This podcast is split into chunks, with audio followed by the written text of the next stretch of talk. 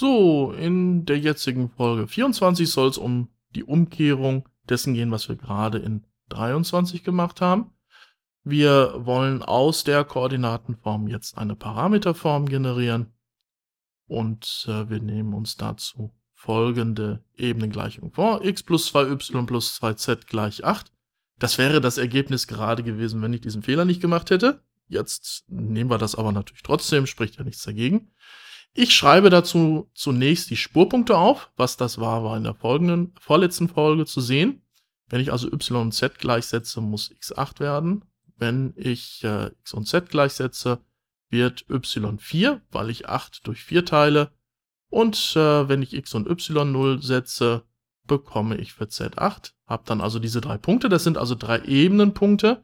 Und ich bekomme ja die Parameterform daraus, dass ich einen der drei Punkte als Stützvektor äh, dann äh, formuliere und äh, die Richtungsvektoren äh, sind dann die Differenz zweier Punkte. Dadurch, dass es jetzt die äh, Spurpunkte sind, habe ich auf jeden Fall garantiert, dass äh, mir es jetzt nicht passiert, dass ich irgendwie drei Punkte in einer Linie in einer Richtung nehme, die sogenannt äh, kollinear sind. Dann wäre ich nämlich gar nicht in der Lage, eine zuverlässige Ebenengleichung zu formulieren und es wäre eigentlich äh, mehr sowas wie eine Gerade. Ähm, das mache ich jetzt also wie folgt. Ich starte dann zunächst mal mit 800 mit unserem Spurpunkt auf der x-Achse plus r, unser erster Parameter, mal und wir ziehen dann hier diese beiden Vektoren voneinander ab.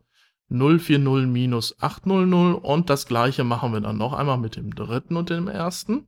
008 minus 800 und setzen den zweiten Parameter davor.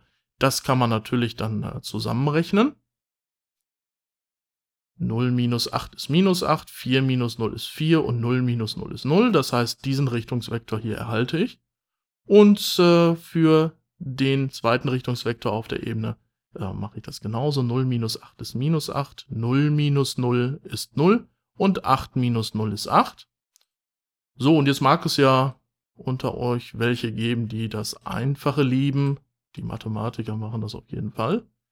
Ähm, und wenn man jetzt mit dieser Ebenengleichung viel weiter rechnet, äh, ist es vielleicht ganz günstig, mit möglichst kleinen Zahlen zu rechnen.